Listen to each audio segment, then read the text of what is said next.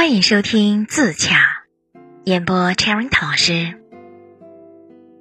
前不久跟朋友打电话，我说前两年感觉自己很焦虑、浮躁，最近很明显的感觉到自己沉稳许多。本想朋友称赞我成长了，奈何人家话锋一转，干脆直接的接了一句：“焦虑和平静这两种情绪，本是某阶段间歇性的产物。”你不可能永远焦虑，焦虑久了，你自己会想办法去想开，去放过自己。同理，你也不可能永远风轻云淡、宠辱不惊，总会遇到让你破功的时刻。当下听到那番话，我是不买账的，心里一边骂着朋友那不解风情的直男思维，一边小女孩心态的自我肯定着。但很多时候，人是不能嘚瑟的，有些大话也是不能说的。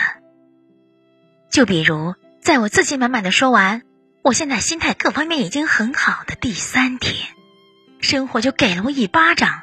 我努力很久，也抱有蛮大期待的那件事的结果出来了，未如我愿。